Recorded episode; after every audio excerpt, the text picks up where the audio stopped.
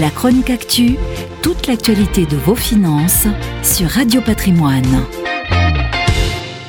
Alors que le télétravail a fait une entrée fracassante dans le quotidien de millions de salariés, on peut se poser la question de l'avenir du bureau. Aura-t-on demain encore besoin d'aller physiquement au travail avec toutes les contraintes que cela implique, le temps perdu dans les transports, l'impact écologique désastreux induit par ces déplacements ou encore l'exposition aux risques sanitaires Premier élément de réponse, ça bouge vite. Pour cette rentrée 2020 post-confinement, des mesures ont déjà été prises dans la majorité des entreprises pour renforcer le télétravail. Deux jours, voire trois jours de télétravail par semaine sont devenus la norme, même si certaines entreprises, sur le modèle des grandes entreprises de la tech aux États-Unis, expérimentent le full remote, c'est-à-dire le travail 100% hors de l'entreprise.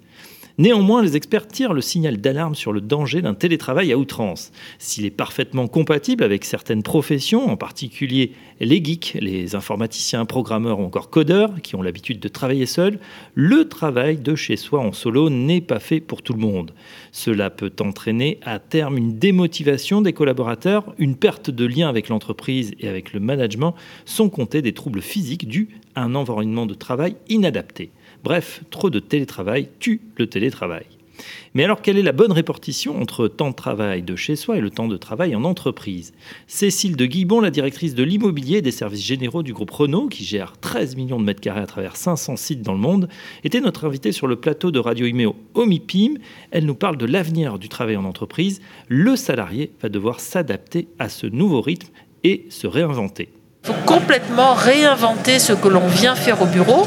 Parce que si, si l'on vient, par exemple, euh, on se dit le lundi, mardi, jeudi, et que les personnes qu'on a envie de voir viennent le mercredi, vendredi, et eh ben c'est raté, vous ne les voyez pas. Donc ça veut dire qu'il faut programmer son temps dans l'entreprise, ça demande beaucoup de rigueur, euh, ça remet euh, le manager au centre du jeu parce qu'il doit vis-à-vis de son équipe justement euh, beaucoup communiquer. C'est vraiment une approche en équipe en fonction de, ses besoins, en fonction de ses projets. donc ça, c'est une toute nouvelle dimension de la vie en entreprise et n'oublions pas les services que, que les collaborateurs viennent trouver en entreprise et qui, pour la plupart, ils n'ont pas chez eux.